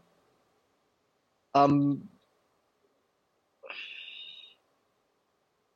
also du kannst du kannst näher rankommen als Freelancer als als ähm, als Festangestellter. Mhm. Es gibt ja auch viele Freelancer, also Digital Nomads, die von unterwegs mit dem Laptop Geld verdienen. Aber ähm, die, die, die, schwierigste Sache ist halt, also du bist halt als Freelancer immer noch ein Angestellter mit vielleicht ein bisschen mehr Freiheiten. Mhm. Und zum einen tauschst du halt Zeit für Geld, das heißt, es gibt halt wirklich ein Limit, ja, wie viel Geld du verdienen kannst. Also du kannst vielleicht sagen wir jetzt mal. Ist es wirklich? Also, ja, es, also es, ich mein, es, es kommt dann, ja. glaube ich, ganz stark auf die Profession drauf an, ja. Also keine Ahnung, wenn du jetzt zum Beispiel sagst, ähm, puh, ja, wenn du Designer bist, keine Ahnung. Und irgendwann bist du halt einfach so gut oder so krasse Referenzen, dass du halt hier Logos für Coca-Cola oder was weiß ich designst. Aber nochmal, machst du ein Dominik, Projekt so im Jahr. Gut, so gut ist nicht wichtig. Das ist nicht so wichtig, wie ob du, also der beste Designer der Welt wird trotzdem seine Logos für 20 Euro auf Fiverr verscherbeln müssen, wenn er nicht das Businessmodell dahinter versteht. Ja, also nur weil man gut ist, heißt es nicht, dass du damit viel Geld verdienen wirst. Aber wenn du, ähm, wenn du, du kannst auch als Freelancer gut Geld verdienen. Aber ich, also vielleicht 1% der Freelancer oder viel weniger, vielleicht 0,1% der Freelancer werden damit wirklich finanziell unabhängig, so finanziell frei. Mhm. Wobei die Prozentzahlen bei Unternehmern auch nicht viel besser aussehen, wenn wir mal ehrlich sind. Mm. Oder ich kenne keine Statistiken dazu. Ja. Ich kenne keine Statistiken dazu. Also ich also kann es schlecht mal, sagen. Aber ich ja. habe irgendwann mal gehört, dass äh, 9 von 10 Business, Businesses, die ja. gestartet werden, in Amerika pleite gehen. Also da wären wir schon mal an dem Punkt. Und wie viele davon dann wirklich äh, an einen Punkt kommen, wo sie tatsächlich finanziell unabhängig sind. Aber das ist halt einfach, es sind halt auch viele schlechte Businessmodelle. Also das eine ist halt Voll. dieses Start-up-Ding, ja. Ähm, ich, ich glaube halt, es ist einfach dumm, eine Firma zu gründen, die, wo du noch kein Proof of Concept hast, mhm. wenn es mhm. deine erste Firma ist, ja. Also wenn, klar, klar gibt's die Ubers und Airbnbs dieser Welt, die durch die Decke gehen, aber das ist halt eins von 100, ja. Und die anderen Startups, die, die fallen alle durch. Weißt du, dass das tatsächlich das erste Projekt war, was die jeweils gemacht haben? We weiß ich nicht, ja. Nee, das kann ja auch sein, dass das schon das zehnte oder zwanzigste war, wo die einfach schon sehr, sehr viel Erfahrung davor gesammelt haben. Also die Sache ist halt die. Die Sache ist halt die. Also ich glaube, also was halt viele machen ist, die bauen irgendwie eine App, dann haben die in zwei Jahre Zeit Entwicklung, dann und dann, dann, dann machen die den Launch und dann geht's schief, ja. Dann haben sie zwei Jahre ihres Lebens dafür verbracht und dann haben sie Scheiß jetzt am Ende vom Geld, äh, es hat nicht funktioniert und müssen zurück in 9-to-5-Job oder so. Mhm. Ähm, und, und die Sache ist halt die, wenn du ein Businessmodell auswählst, was schon bewiesen ist, dass es funktioniert, hast du eine sehr hohe Chance, dass es auch für dich funktioniert. Vor allem, wenn du es halt eins zu eins kopierst, ja. Wenn du irgendein Businessmodell übernimmst und sagst, hey, das funktioniert für den, das mache ich genauso, ich mache den gleichen Funnel, ich mache den gleichen Service, gleichen Sales-Prozess, dann ist die Chance hoch, dass für dich auch funktioniert. So. Mhm. Jetzt sagen die ganzen Kreativen und, und, und ähm, und Welt, Weltverbesserer, ich, ich sag das, das klingt so ein bisschen, als hätte ich da was dagegen, aber habe ich überhaupt nicht. Die sagen, ja, aber es geht ja nicht nur ums Geld verdienen. Und das sehe ich auch so, aber die Sache ist halt die. Alle coolen kreativen Ideen, die ich habe, kann ich viel besser umsetzen, mhm. wenn ich mhm. ein Business im Rücken habe, was mir die finanziellen Mittel gibt, was voll, mir die zeitliche Mann, Freiheit gibt so, und die Ortsunabhängigkeit geht. So. Und das Spiel, ich, wie gesagt, ich bin Filmemacher und ich habe auch fest vor, irgendwann wieder Filme zu machen. Aber mein Ziel ist erst, mein Business so weit aufzubauen, dass ich sage, hey, ich kann meine Filme selbst finanzieren. Und wenn die keinen einzigen Cent einbringen, ist mir das auch egal. Ich muss mir keine Sorgen machen. Und was halt viele Künstler haben dann das Problem, dass sie an irgendeinem Punkt ihre Kunst so anpassen müssen, dass, es sie, dass sie sich verkauft und die können mhm. nicht mehr das machen, was sie wirklich machen wollen, weil äh, sie einfach Geld brauchen. Und das gleiche mit den Startups, ja. Und, und ich meine, ich glaube, wenn man so ein Startup gründet, muss man in der Lage sein oder muss man es sich leisten können, das in den Sand zu setzen und muss trotzdem sagen, okay, kein Problem, jetzt kann ich das nächste Startup probieren. Mhm. Und das mhm. kannst du nicht, wenn du das als erstes Businessmodell machst, ja, und wenn du damit anfängst, weißt du nicht, ob das, ähm, also die Wahrscheinlichkeit, dass es nicht funktioniert, ist hoch, auch wenn du schlau bist und gute Ideen hast. Und ähm, ja, hm. Außer du bist Elon Deshalb, Musk. ja, außer du bist Elon Musk. Dann, dann, dann bist du davon ausgenommen, ja. Hm. Also ich fand es so, fand so witzig. Ich war, hörst du Joe Rogan manchmal an? Nee. Okay. Ich, ich konsumiere wenig Content, muss ich ehrlich sagen. Okay. Äh, ich tatsächlich auch, aber wo ich gehört habe, dass Elon Musk bei Joe Rogan war, habe ich es mir dann doch mal gegönnt. Äh, bin auch noch nicht ganz durch, weil die Folge geht knapp drei Stunden. Also, Alter, Alter, mal, dieser Typ, also Elon Musk, das ist so krass. Ja. Wie auf der einen Seite, wie viel Spaß er hat. Und auf der anderen Seite halt, wie trocken rational.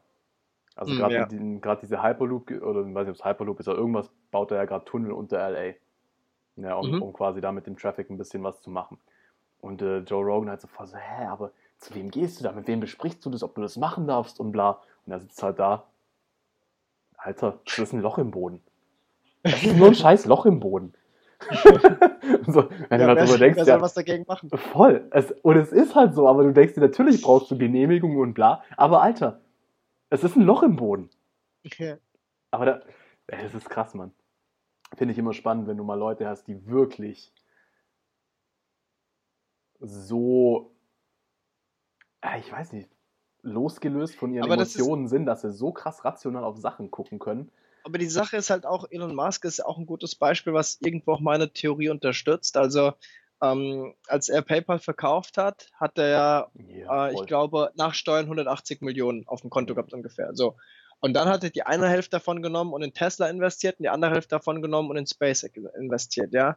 Und ähm, ich meine, SpaceX war kurz davor zu scheitern, Tesla war kurz davor, pleite zu gehen ähm, ohne sein mhm. eigenes Investment aus seiner eigenen Tasche, ja, hätte er sich das nicht leisten können. Ja? Und das ist wieder mhm. das gleiche Beispiel. Ohne dass er vorher PayPal mhm. erfolgreich gemacht hat, ähm, hätte das vielleicht nicht funktioniert. Und das also, ist das Gleiche, was ich sage, ja, nur halt auf einer Elon Musk krasseren Ebene.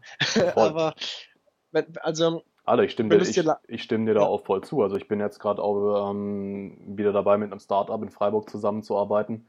Ähm, die kopieren so ein bisschen Andreas Baulig, wenn der dir das sagt. Nee, auch nicht. Sam Ovens? Ja. Ja, genau. Das, die bringen im Prinzip das System nach Amerika, nur noch ein bisschen ausgeweiteter mit der Delivery und dem Funnel-System hinten dran, weil wir halt einen krassen Online-Marketer dabei haben. Ähm, die wollten mich jetzt irgendwie da im Sales-Team haben, das sind wir gerade am Austesten ein bisschen. Und mhm. ich bin mittlerweile einfach auch an dem Ding so, hey, ich will jetzt erstmal irgendwie meine Kohle verdienen, dass ich Kohle im Rücken habe. Ähm, ist mein Bild eingefroren? Ah, ja. Okay, seltsam, aber, aber hören tust mich noch. Ich höre dich ja jetzt, bewegt es auch wieder. Wunderbar, perfekt. Ähm, genau, weil ich halt einfach auch mittlerweile sage, hey, ich, ich möchte mir halt erstmal einen Geldfluss aufbauen, damit ich dann wirklich Coaching auch machen kann, befreit von, ich muss jetzt diesen Klienten haben, weil ich Geld brauche und so. Ja. Ähm, Gerade auf einer persönlichen Ebene, wo es jetzt um Coaching, sage ich mal, geht, ist es echt ätzend, wenn so diese, wenn, wenn da so eine Bedürftigkeit nach Geld und, und, so, und sowas irgendwie in die Energien mit reinfließt. Und das merken die, die Leute halt ja unterbewusst. Die, die Sache ist ja auch die, also sagen wir jetzt mal, du, du willst irgendwas machen, nicht mit dem Ziel, Geld zu verdienen, sondern weil du wirklich irgendeine Vision hast und irgendwas verbessern willst. So sagen wir mhm. mal, ähm, blödes Beispiel, aber sagen wir mal, dir liegt die Natur im Herzen und du willst so viele Bäume wie möglich pflanzen. Mhm. So, jetzt hast du zwei Möglichkeiten. Entweder du baust da irgendwie ein total kreatives Startup darum auf und sagst so, hey, wir machen hier, keine Ahnung, ähm, keine Ahnung, Plastiktüten ohne Plastik oder so, die super nachhaltig sind und von jeder Plastiktüte, die wir verkaufen, ähm, spend, spenden wir einen Cent oder so, keine Ahnung, und das ist unser Businessmodell und äh, wir schauen mal, ob es funktioniert. Und wie gesagt, das ist irgendwas Kreatives Neues und die Wahrscheinlichkeit, dass es schief geht, ist hoch, ja. Oder du mhm. machst irgendwie das äh, das Baumsiegel, ja, und versuchst es irgendwie zu vermarkten, dass Firmen dafür zahlen, dass sie das Siegel bekommen oder wie auch immer. Mhm. So. Oder die Alternative ist, du machst einfach so ein Business wie ich, was vielleicht ein bisschen langweilig ist, aber ähm, was halt funktionieren wird. Und dann mhm. hast du, wenn es läuft, kannst du halt dann einfach ganz entspannt 10.000 Euro im Monat spenden für oder, oder deine eigene Organisation damit finanzieren. Die viel mehr, und dann eine Foundation machen, wo, genau, die, die nicht aufs Geld angewiesen ist. Genau, die viel mehr erreichen kann, ähm, als dein Startup, was vermutlich scheitern wird, einfach aus statistischen Gründen so. Und äh, dementsprechend, ähm, also ich, ich habe da mal so ein Buch gelesen, ähm, die, die Kunst des klugen Handelns hieß es, glaube ich. Mhm. Ähm, und da war so ein Beispiel mit einem Typen, ähm, Fotograf, super erfolgreicher Modefotograf. So, mhm. und der wollte irgendwie was Gutes, was Gutes tun. Äh, weil irgendwie, ja, Midlife Crisis oder was auch immer, und hat dann gesagt, hey, ähm, ich will irgendwie was Gutes tun für die Welt. So. Und dann hat ihn ein Freund angerufen, der im Vogelschutzverein ist und gesagt hat, hey, ähm, wir bauen hier, wir machen hier Vogelhäuschen für, für die Vögel oder so, weil die vom Aussterben bedroht sind, hier in dem Wald, wie auch immer. Willst du uns helfen, Vogelhäuschen zu, zu bauen? Und der Fotograf hat gesagt, ja, weil er gerade in diesem Modus war, dass er gesagt hat, er will was Gutes tun. So. Der Autor vom Buch meinte, total dumm.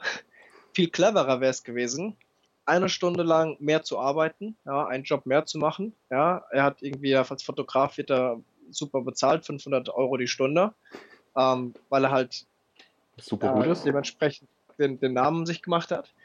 Und dann von den 500 Euro soll er lieber eine Stunde lang einen Schreiner anstellen, der viel bessere Vogelhäuschen bauen kann, in viel kürzerer Zeit, mit viel höherer Qualität. Ja, für die 500 Euro kann er einen Schreiner fünf Stunden lang anstellen. Ja, und das, und das, restliche Geld und das restliche Geld spenden für den Vogelverein. Oder halt einen Schreiner anzustellen und dann halt 80 Vogelhäuschen zu bauen statt 10. So. Ähm, mm. Und das wäre der viel sinnvollere Weg zu helfen. Wenn Aber man, stattdessen, wenn man, jetzt, wenn man jetzt nur auf die Effizienz guckt, ja, ist halt die Frage, hat ihm das vielleicht auch Spaß gemacht mit seinen eigenen Händen? Das ist halt die Sache. Aber die, die, das ist halt eine Variable, die da oft außen vor gelassen wird. Genau. Aber die Sache ist, dass wir, ähm, dass, ich glaube, wir neigen halt dazu. Ähm, wir sagen ja, wir wollen was Gutes tun, aber letztendlich machen wir das nur, weil wir uns besser fühlen wollen. Mhm. So. Und, und wenn der ein Foto macht und dann hier 500 Euro nimmt und die rüberreicht, dann fühlt er sich nicht gut, sondern dann fühlt er sich nicht, als hätte er geholfen. Mhm. Obwohl er vielleicht in Fakt viel mehr geholfen hat.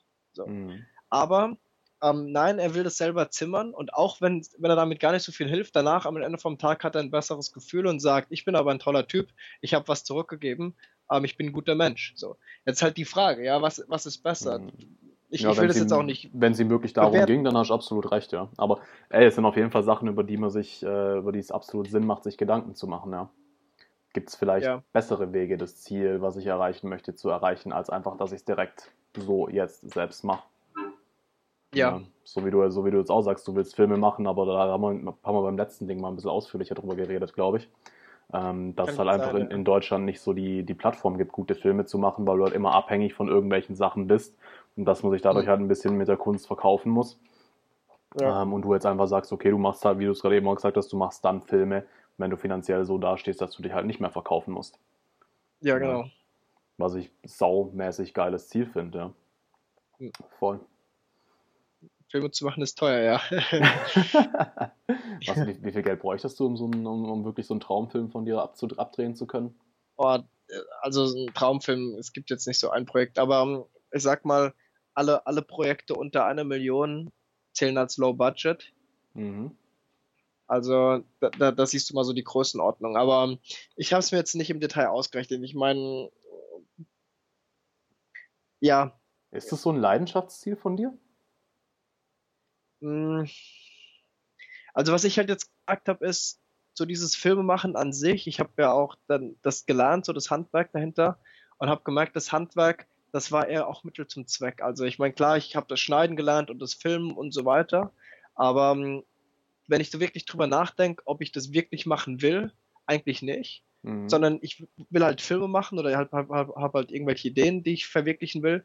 Und dann muss ich halt einfach schneiden können, ja, weil ähm, im Normalfall ist es ja nicht so, dass man, dass man sagt, und, und vor, vor einem Jahr oder vor zwei war es auch nicht so, dass ich sage, jetzt, ich kann mir einfach jetzt einen Cutter engagieren, der das für mich macht. Ja, jetzt, ich, ich will jetzt ein YouTube Kanal starten oder in irgendeiner Form Content produzieren.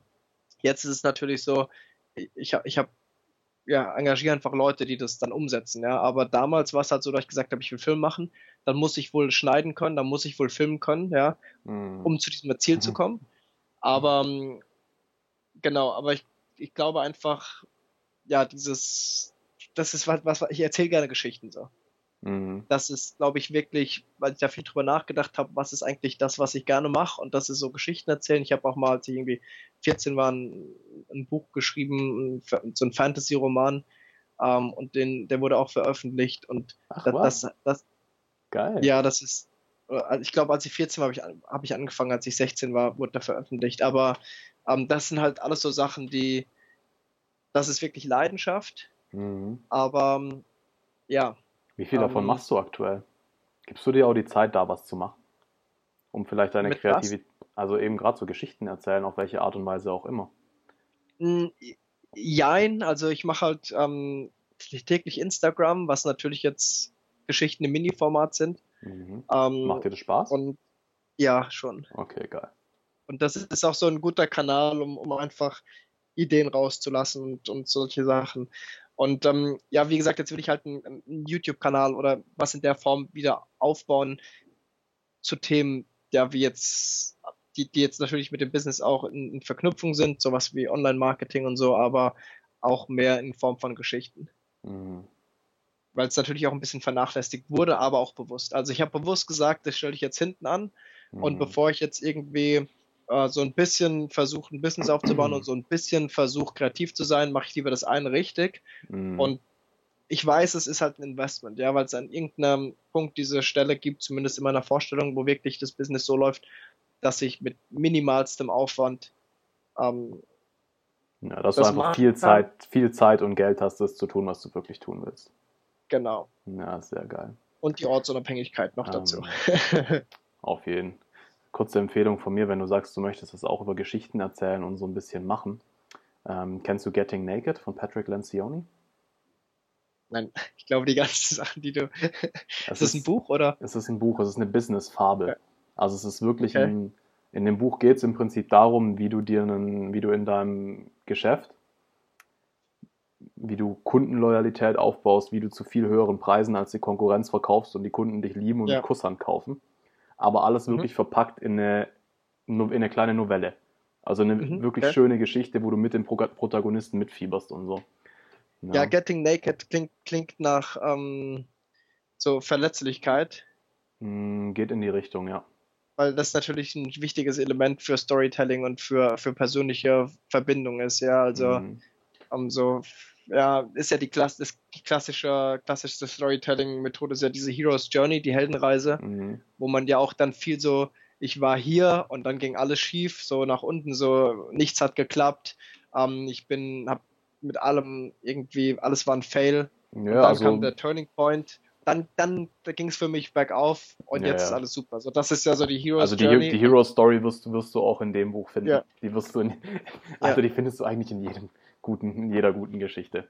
Ja, ja, ja. ja. Aber hier hat er sie halt speziell auf Business. Also ich weiß nicht, wenn du da Inspiration willst, ja. könnte das auf jeden Fall ähm, eine Möglichkeit sein.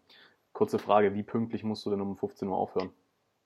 Uh, schon pünktlich. Ich habe ein äh, Kick-Off-Meeting mit einem Kunden für Alles ein klar. neues Animationsvideo. Alles klar. Und dann würde ich, selbst dann würde ich doch vorschlagen, ähm, gibt es noch irgendwas, was du gerne sagen möchtest jetzt noch zum Abschluss? Ähm, also wenn es Fragen gibt zum Thema Freedom Business, ich helfe immer gerne.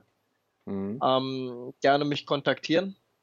Auf Instagram, wie gesagt, teile ich eigentlich jeden Tag, was ich so gerade mache und wo mhm. ich gerade so bin und woran ich gerade so arbeite. Äh, wie gesagt, ich weiß nicht, wann diese Folge online geht, ob bis dahin der YouTube-Kanal schon gestartet ist. Falls ja, kannst du den ja gerne verlinken. Mhm. Ähm, also wird höchstwahrscheinlich bald, bald rumgehen, weil ich die, die alte Folge mhm. jetzt schon ein Stück nach hinten geschoben habe. Ähm, ja. Von dem her werde ich die wahrscheinlich in den nächsten zwei, drei Wochen rausbringen. Einfach ge so gemeinsam hintereinander. Mhm. Cool. Ähm, ne, und ansonsten, ja, ich helfe gerne, wo ich helfen kann. Also falls es irgendwelche Fragen gibt, gerne mich auch auf Facebook oder so einfach privat anschreiben. Und ähm, ja, es war jetzt, glaube ich, so ein bisschen durcheinander auch heute. Aber kein Problem, hat ähm, mir Spaß gemacht.